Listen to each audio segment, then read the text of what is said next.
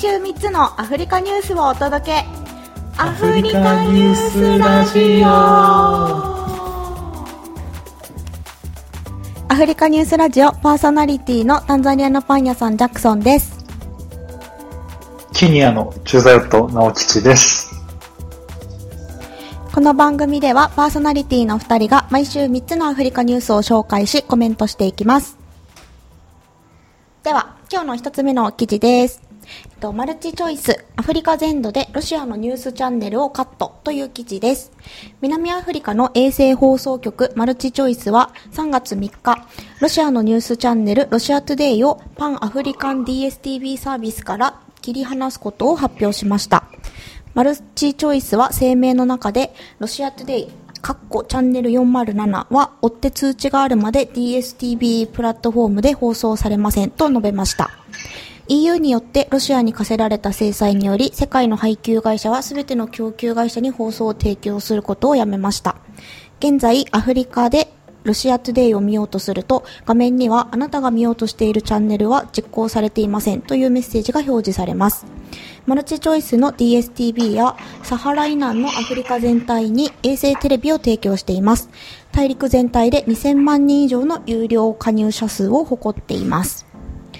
という記事でした。ロシアのウクライナ侵攻関連で。ね、これなんか、アフリカも、なん国連決議だとか、なんとかに参加したりしなかったりとかあると思うんですけど。うんうん、あったね、つい最近。なんか、ロシアのウクライナ侵攻、アフリカ関連ニュース、ありますか？他に。うん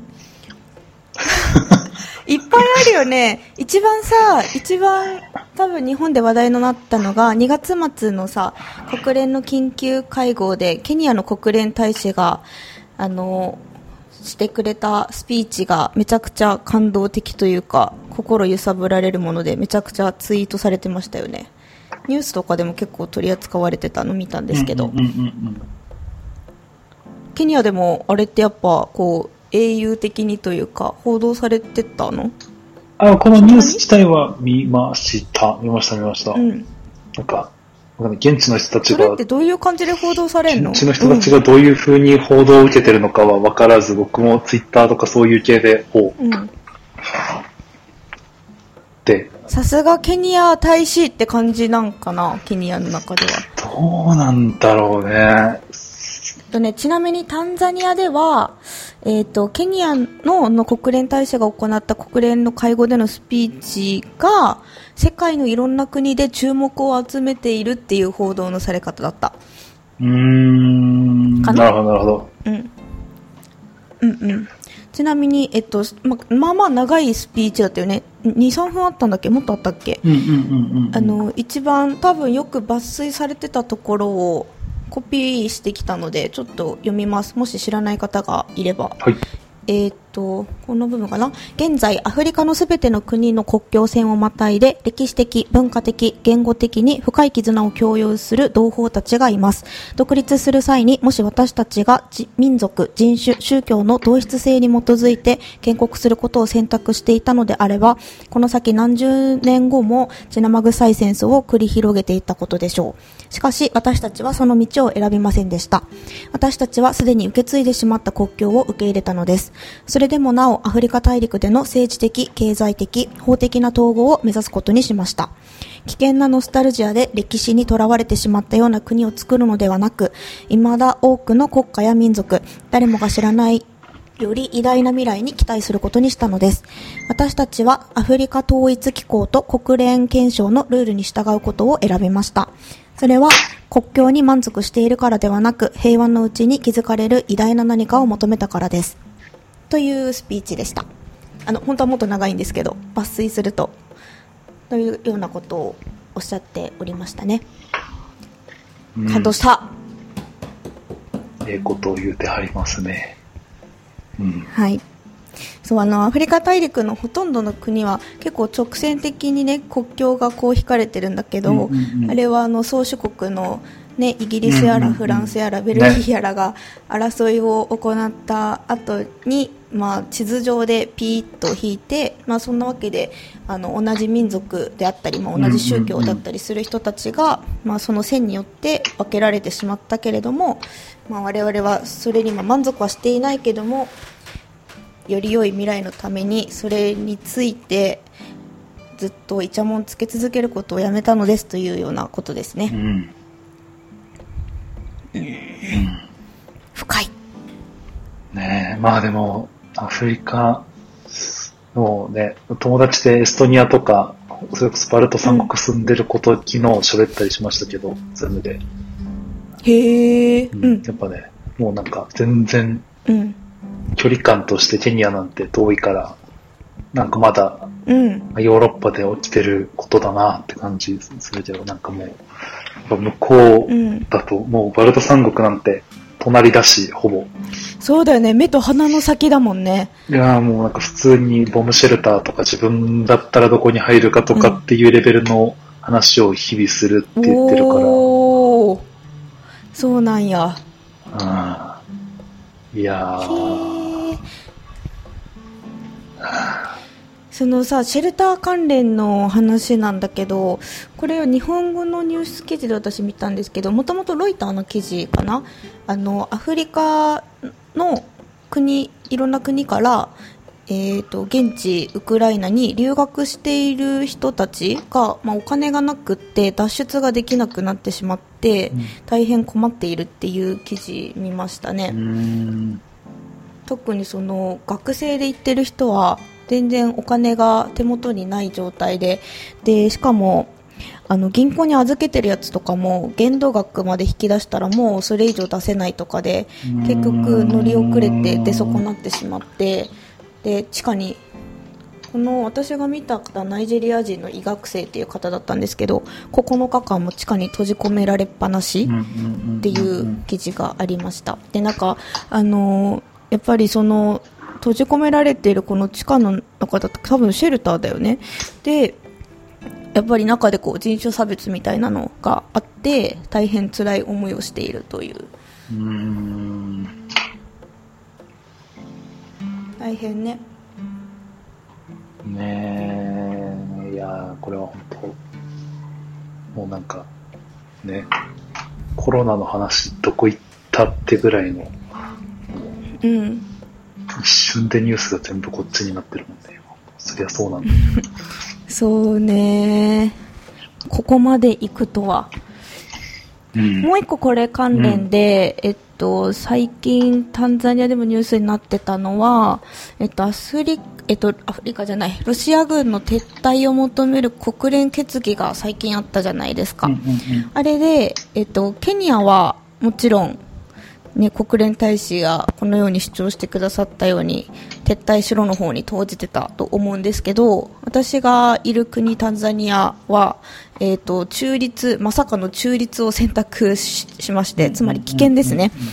えーと、国連だから193の加盟国のうち35カ国が棄権したらしいんですけど、まあ、その35カ国の中でもアフリカで、えーと、棄権した国がタンザニアのほかは、えー、ウガンダ、ブルンジ、南スーダン、南アフリカ、スーダン、セネガル、マリ、マダガスカル、モザンビーク、ナミビア、赤道ギニア、アンゴラ、アルジェリア、コンゴ、ジンバブエの、今何カ国行った ?15?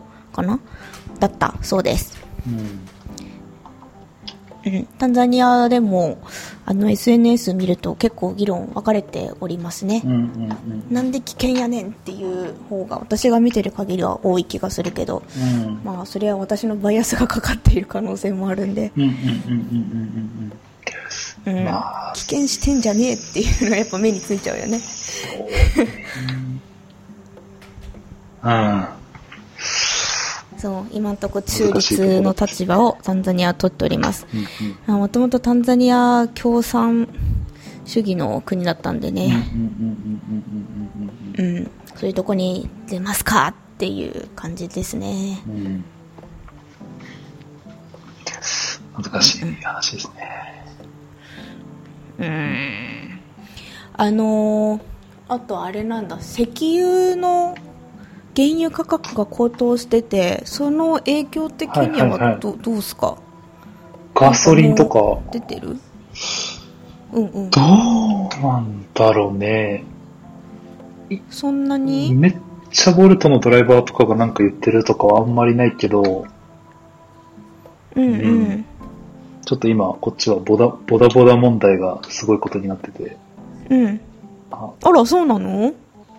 おとといぐらいかな。なんで？なんか、うん。なんかもうボダドライバーが15、6人でなんか集団で車のドライバーの、女の人のドライバーとなんか接触事故あったのかな、うん、なんかで。あ、事故なんだ。事故あって、で、そっから16人ぐらいで囲って、なんか、は、半、なんて言うんだろう。リンチ的なこと？リンチというかなんかもう反乱にされてみたいな、なんかそういう事件があって、で、反乱反乱というかなんか、うん、暴暴行なのかな？なんかちょっと詳しくは直接見てないんですけど。で、え、何ぶつかってきてんだよ的なこと？じ、なんか、ぶつかったのかなんかそう、フォレストロードってところですっごい。うん、もう16、5、6台のボダに一人の女の人の車が囲まれてみたいな。怖っ。そういう状態なの？怖っ。あ、そうそうそうそう。で、多分もうそれでめちゃくちゃ問題になって、えー、多分大統領令みたいなのが今日出て。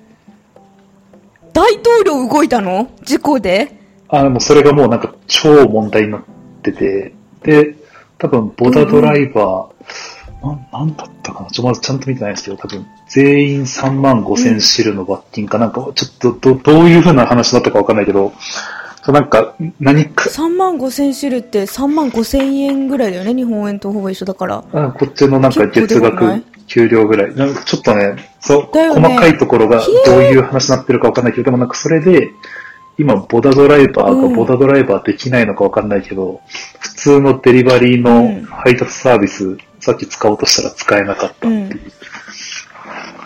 えー、そうなの？やば。そういうことやったんか。なんかさ、ちょっと、あの、一回ロシアの話飛んじゃうんだけど、二、うん、日前だったかな、こっちタンザニアのニュースで見たのが、あの、ルワンダ？ルワンダだ。ルワンダのボダボダの、あの、政府の、あの、こう、やり方がすげえうまいっていう話だったのよ。で、あの、まあ、そのうちの一つで、まあ、どううまいかっていうと、全部あの、現金で徴収をやめて、あの、アプリケーションで、その、なんていう、まあ、ウーバーみたいなことだよね。で、あの、電子決済しかも受け付けていなくて、全ボダボダに、その、政府が発行している番号が、あの、1からこう、順番に発行されていて、でも、ドライバー自体がそれボダボダドライバーとしても一から順番に登録されているっていう完全にこう政府側でマネジメントされていてそれがすごいって称賛されている記事だったんだけどなんか最後の方にどういう話の文脈なのかなんかケニアはその点ケニアは全然けしからんみたいなことが急に書いてあってでもともとケニアのライターさんが書いたのか分かんないんだけど、なんで急にケニアのディスりが入るんやろって思ってたんやけどそういう脈絡だったのか。それが関係してるのかわかんないけど、うん。なんかね、うん、いや、ここ数日すっごいそれが問題になってますね。ケニア。そうなんだ。やべいね。うん、ちょっと、なんかどういう風な、うん、ね、あの、例が出たの？か、そうさっき奥さんから、今日の晩ご飯の食材注文したから届け、届く予定で来た後に、あ、ダメだ、みたいな。大統領令出て、ボタン、働、なんか働けなくなってるから、帰りスーパー寄って帰りますみたいな連絡があったんで、え、え、それ、そしたらそのサービス全般がもうストップしてるってこと？ま、デリバリー全部。車で持ってかれないんか車でやってる人もいるから、うんうん。一番かもしれない。でも多分ね、ちょっと、今今どうなってんのか、ハンバーガーでも頼んでみようかな。大変さね。ね、それ。ボダなくなるって結構致命。まあでもドドライバーというかね、配達する人もボダの人が本当、うん、基本全部やってくれてるようなもんだから。へえ。うん。やば。まあ、ど、ど、うん、ちょっと街中移動してみるとどういう状況かわかるかもしれない。うん、けど、まあでも、どうなんだろうね。うん。うん、っていう、ポーレサーナ。っていう、はい。ちょ、そうだよ。何の話だったっけ？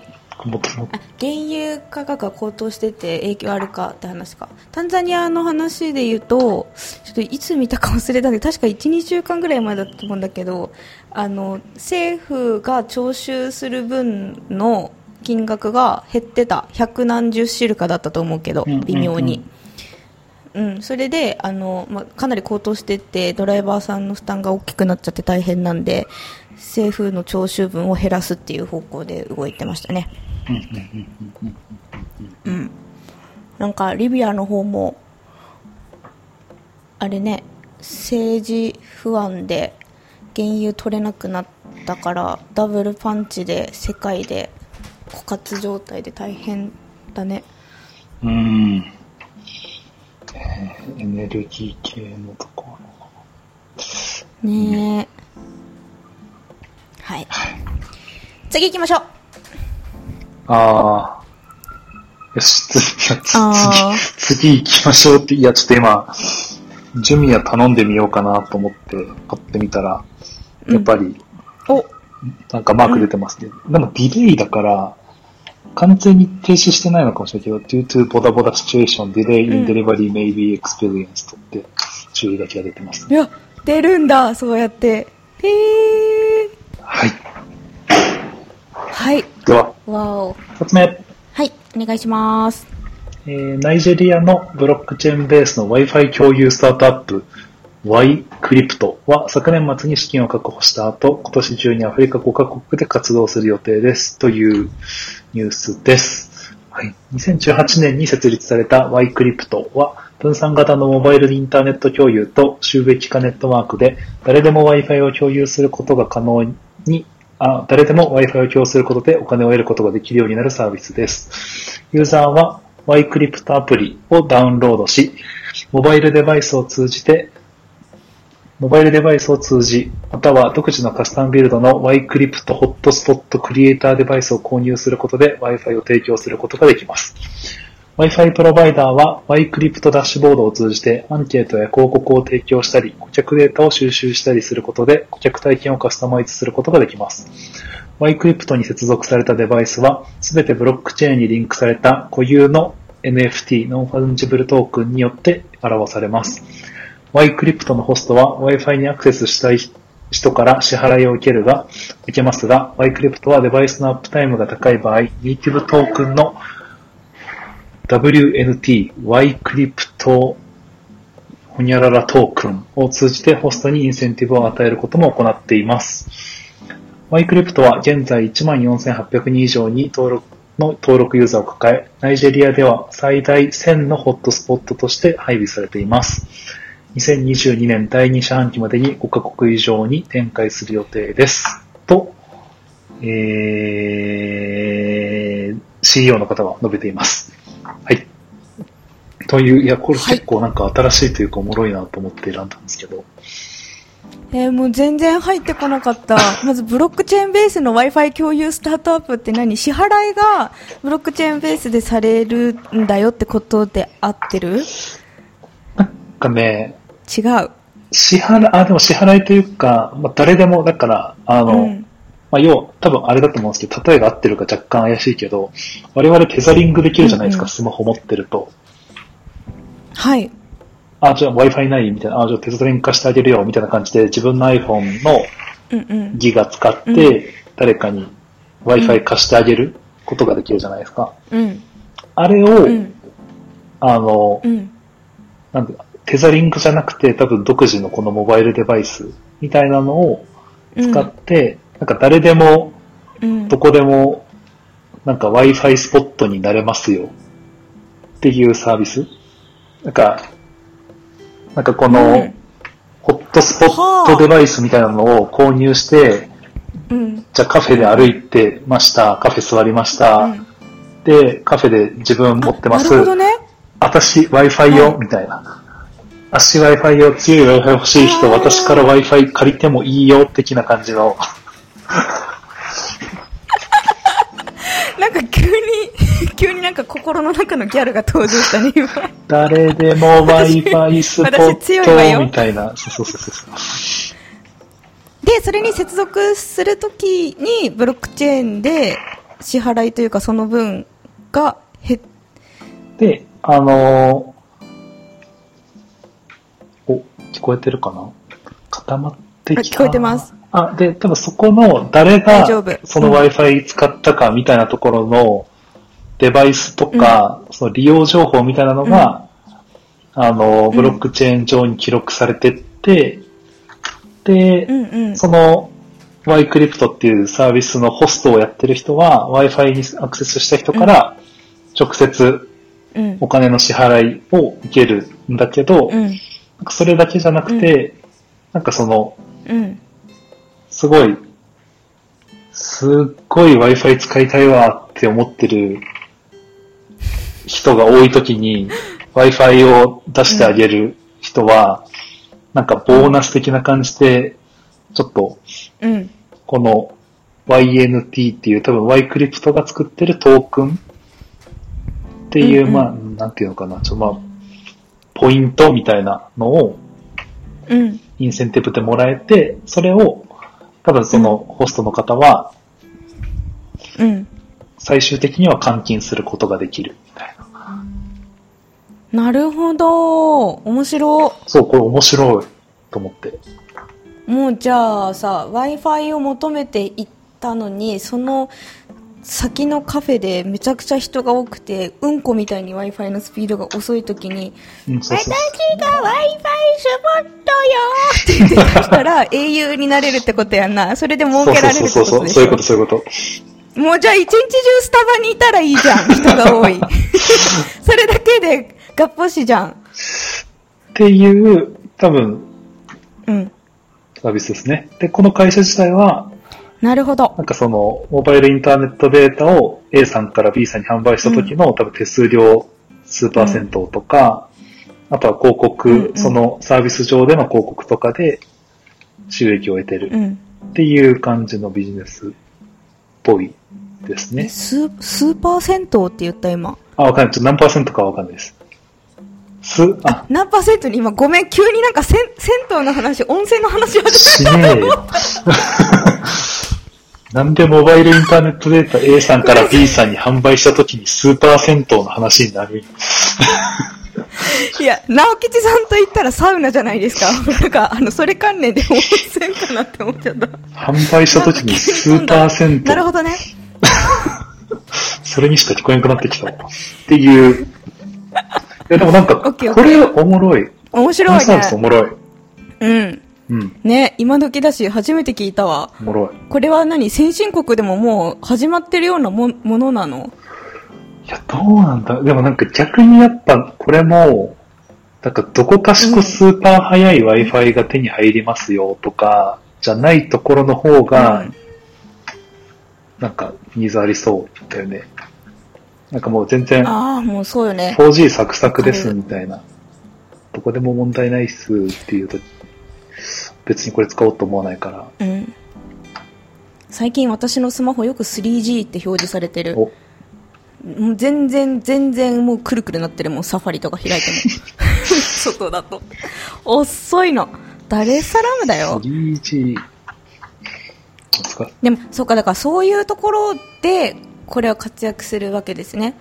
日本みたいに 5G とかインドみたいに 6G やとか言ってるところでは流行らないかもしれないけど、まあ、インフラが整ってないところだからこそだよね。まあ、じゃあ、そこのね、ちょっとこのサービスがどうやってその、うん、電波の元それこそなんかその 4G とか 3G とか多分 Wi-Fi にしても多分元のやつがあると思うんですけど、どっから元持ってきてるの問題は若干わかんないけど、ね、なんか元が 3G だったら、私これ貸せますよ、3G だけど、みたいな、おっそみたいな。っていうのにならないようにどうやってんのかな、みたいなところとかはちょっと気にはなりますが。うんうん。確かに、その整備も大変だよな。うん。気になる。でも面白いね。おもろい。うん、ありがとうございました。はい。おもろーい。はい。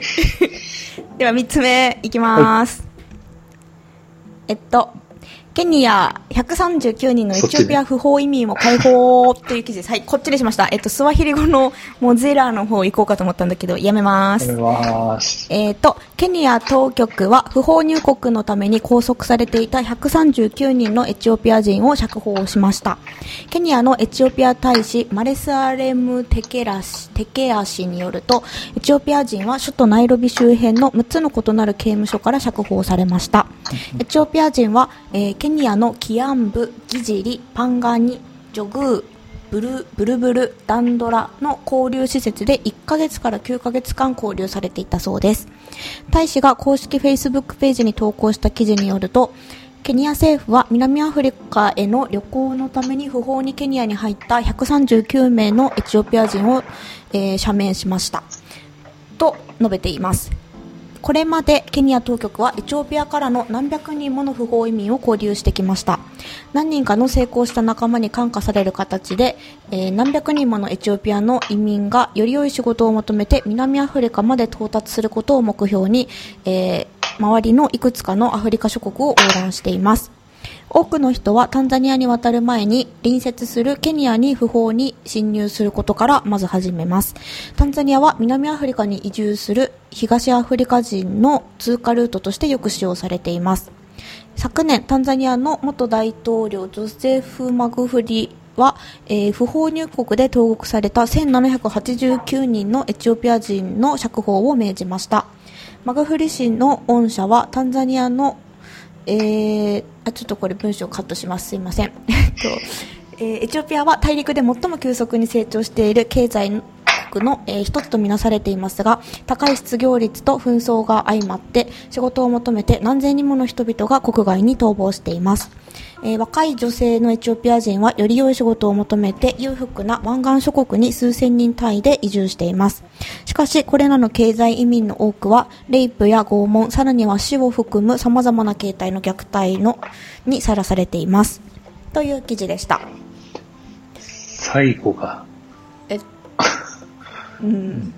いや、なんか、うん、あのー移民がいるのはなんとなく分かっていたんだけども、うん、自分がいるこの東アフリカが南アフリカまで降りる時のルートになってんだっていうのが私知らなくて新鮮だったので取り上げてみました。結構な距離の移動じゃない？エチオピアから南アまでって。歩いてる車？いや国境さえまたげばバス乗ったりするんじゃないかな。そうだよね。歩、歩っていい歩きはやべえ。エチオピアから南岸に歩くってやばいな。ね。えー、っとですね、ちなみに調べたところによると、ケニアは、えー、これはどこだ？直近でですね52万人の難民を受け入れてますね。多いのはやっぱソマリア？お近くのソマリア、えっと、南スーダン？あと DRC ですね。あとエチオピアか。だって。でもエチオピアがこの中だと割合一番少なくってやっぱ多いのはソマリアからなんだね。52万人だってそんないるの？すごい数じゃん。えー、っと対するタンザニアはですね、これは2021年ですけど、えっ、ー、と、24万6千人ってなってるね。を、の難民が、えっ、ー、と、来てしまってる。でも、えっ、ー、と、そのうちの80%は、あの、難民キャンプにいるって書いてある。タンザニアの場合は。でも、ケニアも難民キャンプあるよね、きっと。ある、ある、あるにはある。うん。うんうん。タンザニアは、あの、私が知ってるのは、ブルンジから来てる難民の人が、あの、国境のキゴマの難民キャンプにいるっていうのは聞きましたね。うん、でもそこにとどまらず、下の方に南下していくんだね。仕事を求めて。うんうんうんうんえー、あとこれね難民ってそういう人を呼ぶのか分かんないんだけど、うん、えっ、ー、と、不法移民、で来てる人で、タンザニアね、モザンビークから来てる人めっちゃ多い、この辺。普通に話してて、なんか、こう、スワヒリ語の感じがやっぱ喋ってたら違うなと思って、え、どこの出身って聞いたら、モザンビークだよって答える人、お兄ちゃん、うん、特に多くて、で、聞いたら、あの、実は不法移民なんだよねっていうか、手続きしてないんだよねってヘペロみたいな人何人か会ったことあるんだけど、みんなモザンビークだったね。うん。ガバガバなんかな。あ、陸続きやしね。ねなんか、わかんない。ちょっとなんか、どういう感じで国境をやってんのかわかんないけど、うん、まあ、全然入れそうだよね、うん。うん。私そういえば行ったことないんだけど、えっと、それこそモザンビークとの国境、うん、タンザニアの、まあ、南で接してるじゃないですか。うんうんうん、あの場所で、やっぱこう、夜だと、ガバ、ガバガバで、うん、なんか全部の場所にそう人がずっと立ってるわけじゃないじゃん。うんうんうん、だから、なんかまあ夜だとそんなに監視していなくて、普通にぴょんって、ぴょんっていうか、歩いてったら実はもうこ超えてるみたいなエリアが結構あって、なんか普通にあのちょっと歩いて森ブッシュ抜けたところのモザンビーク側のレストランに食べに行けたりするらしい。でやっぱ当たり前だけどそっち側行ったら置いてるビールはタンザニアのじゃなくて、うん、向こう側のだったりしてうん、なんか手軽に異国情緒が楽しめるっていう話は昔聞いたことがあるね。楽しんだらダメだよ。ちゃんとちゃんと国境で手続きしてから行かないといけないんだけど、うんうんうん、でも夜はガバガバらしいマジで。いや、でも、うん。ケニア、ウガンダの国境とかも本当なんかそんな、うん、そんなというかなんかもうね、田んぼ、田んぼと田んぼの間ぐらいのすごい小小川というかちっちゃい溝みたいなところに、いや、そうよな、そうよな、そりゃ普通に考えて。超ちっちゃい橋みたいなのがかかってて、ね、スッていける、うん、陸全部フェンスがあるわけじゃないもんね。うん。うん。それでいうとタンザニアからブルンジに抜けるところもめちゃくちゃちっちゃいなんか検問所みたいなやつしかなかったな。普通になんかワゴン車で国境を越えたもんなあの時。うん、うんあでもエチオピアからケニア通ってタンザニア通ってモザンビーク通って南ア行くの大変やな、うん、ね。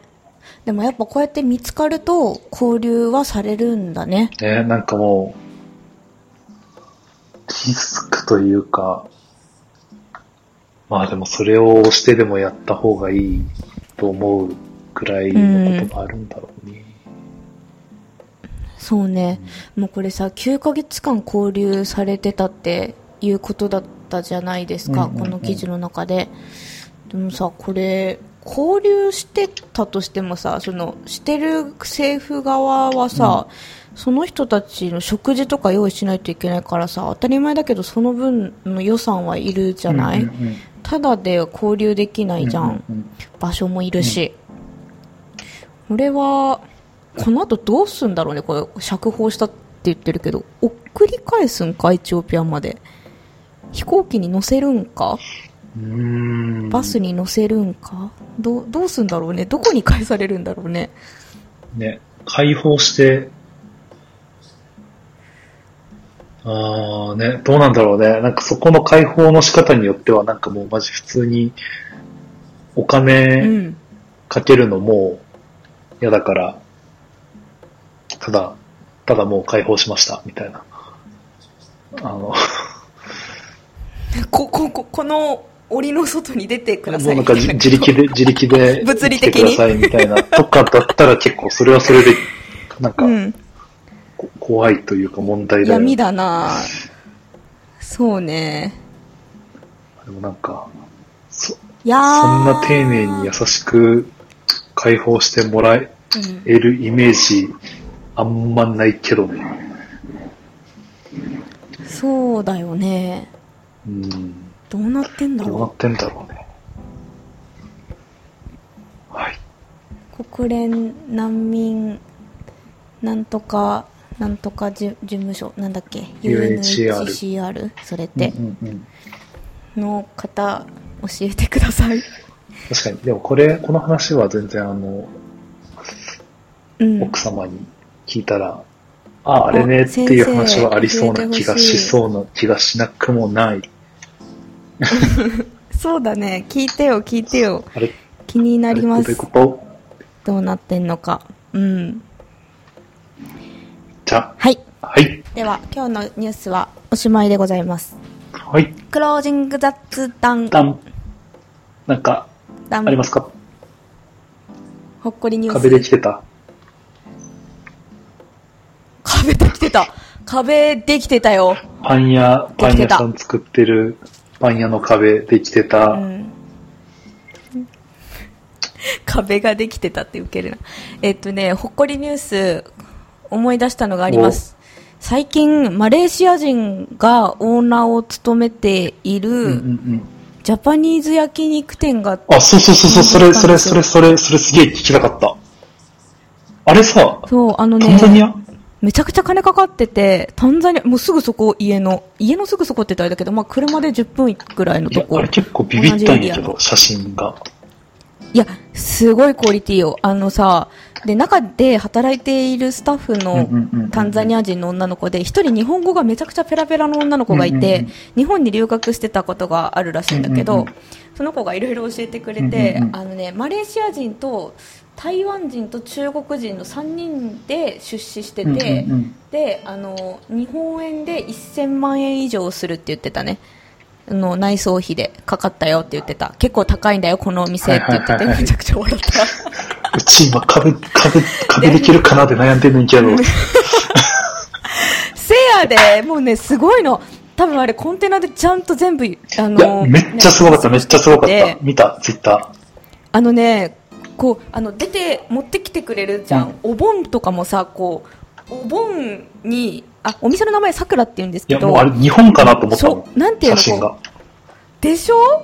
あの、お盆にもわざわざこう桜のイラストっていうか、なんかこう、散りばめてあって、いろいろこう細部のこだわりがすごいのよ。で、そのお盆、お盆すごいねって言って、裏見してもらったら、うん、ちゃんとメイドインジャパンって書いてあって、なんか中国製とかでもなかった。なんかもう、そこまでやって凄さ分かってくれる人、そんないる？っていう。すごい。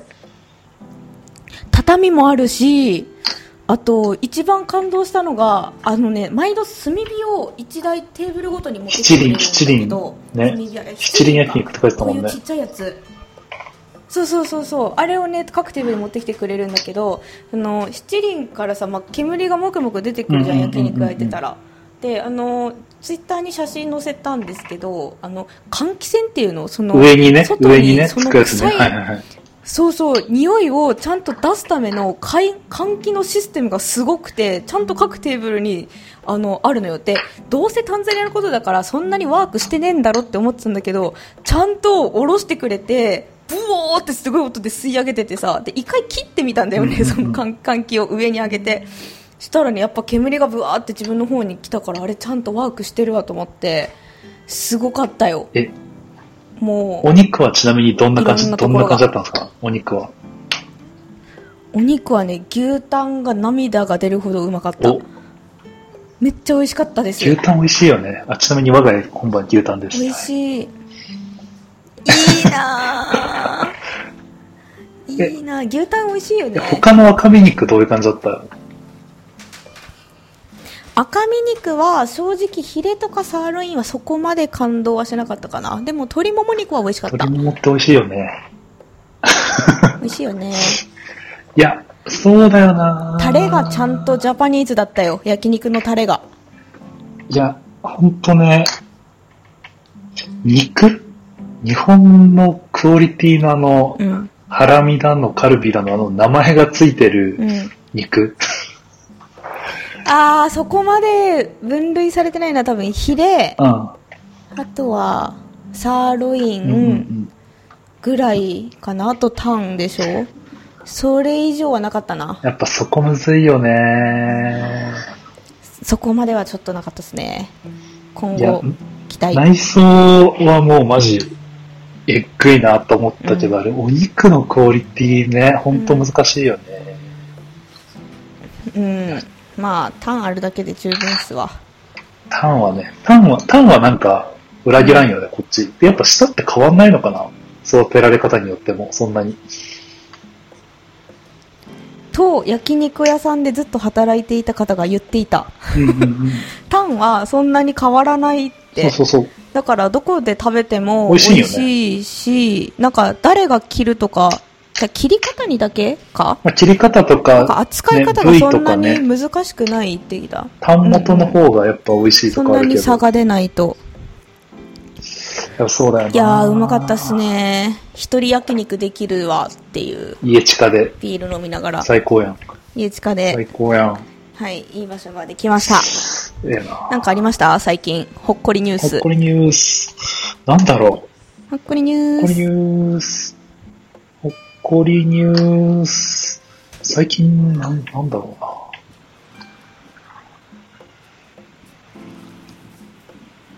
ポーカーに最近ハマって。お？ほう。え、カッシーノに行くの？もしかして。いや、まだカッチーノにはちゃんと行ってないんだけど、なんか、おうちポーカーで、一回友達の家で、普通に、なんかお遊びポーカーした時に、おもろいってなっちゃって、おわおうちお遊びポーカーセット買って、うん。わお。で、なんか、そう、スマホのアプリで、もう全然1円も課金せずに、最初に無料でもらえる、なんかチップだけで遊べますみたいなやつで遊んでたら、はいはい。なんか無限に遊べて、無限にっていうかなんかずっと、ずっと遊べて、オンライン対戦なんだけど。へえ。うん。最近暇あったらそれやっちゃってますね。いいですね。ゲームいいね。私、麻雀覚えようって半年くらいしてる。してる。半年。いや、そう、いや、でも本当ゲームがね、苦手でね。スマホゲームで初めてだもん。覚えられないですわ。本当もうじゃあカシーノに夜夜な夜な繰り出してしまう日も遠くないね。そうなんかね、今、そのディーラーと戦うポーカーは、なんか正直あんまり興味なくて、どうせやるんだったら、普通に人と戦いたいんだけど、うん、人と戦うときに、クソ初心者だと、もう鬼ほど曇られて終わるなっていうので、うん、今なんかちょっと勇気がまだ出てない。た多分中国人、中国人10人ぐらいいる中に一人でこう、ヒュッて入ったらなんかボッコボコにされる気しかしないっていう。なるほどね。うちの家のすぐ近くにもでかいカシーノありますんで、うん。遊びに来てください。ね、ちょっとマジ、強くなんないとな。っていう。楽しいんだろうね、できたら、あれ。いや、めっちゃ面白いよ、なんかもう。奥深というか。私、1ミリも興味出らんもん。うん。そうなんですよね。麻雀をぼちぼち頑張ります。麻雀もね、面白そうだよね。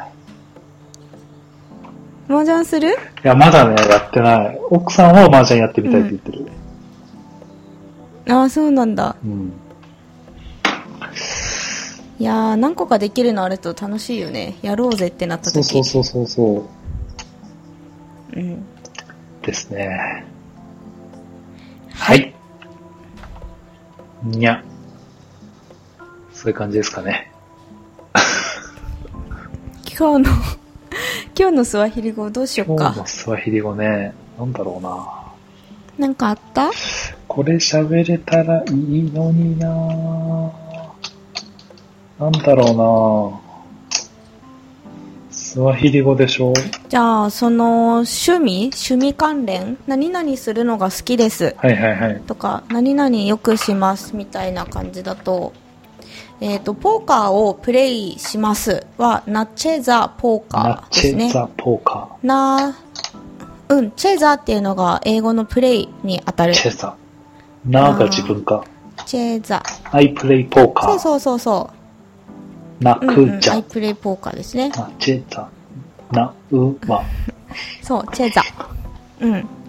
で、もし、あ、間違った。そうだな。うーんと、なんか趣味の話してて何するのが好きって言われて答えるとしたら、な、ペンダをつけたらいいかな。ペンダが好きですだね。ペンダ。な。うん。で、その後に、ナペンダ、ク、チェザ、クから始めて、チェザつけたら、何々するのが好きです。になる。ほう。ナペンダ。ポーカーって合ってる ?P-O-R-K-E-R? ポー、ポーカーになる可能性。違う ?P-O-K-E-R だけポ、P-O-K-E-R か。ポーカー。ナチェザ。はい。です。チェザポーカー。な、ペンダク。うん、クって何？ク、くは、英語で言う不定詞だね。to do とかってさ、to の後ろに動詞くっつけるじゃん。英語で。あんな感じ。だからペンダ、そうそう、ペンダも動詞だから、動詞動詞で間に挟むやつみたいな。わかりやすい。ナペンダ。そう。ナペンダクチェザポーカー。ナペンダクチェザポーカー。ナチェザ、ナチェザポーカー。ちなみに私はナペンダ、ナペンダクチェザダンシです。クチェザ男子でダンスを踊るのが好きですね。あ男子が好きなのかと思っ てんだ、クチェザ男子。やべえ。私は男子が好きです。やべえ、やべえ、やべえ。急に急にキャラ変。やめてやめて。クチェザ男子はやばいね。やべえ、やべえな。初めて気づいたわ。危ういな。はい、違います。男の子ではありません。踊る方です。はい。というわけで、終わりましょう。帰りー。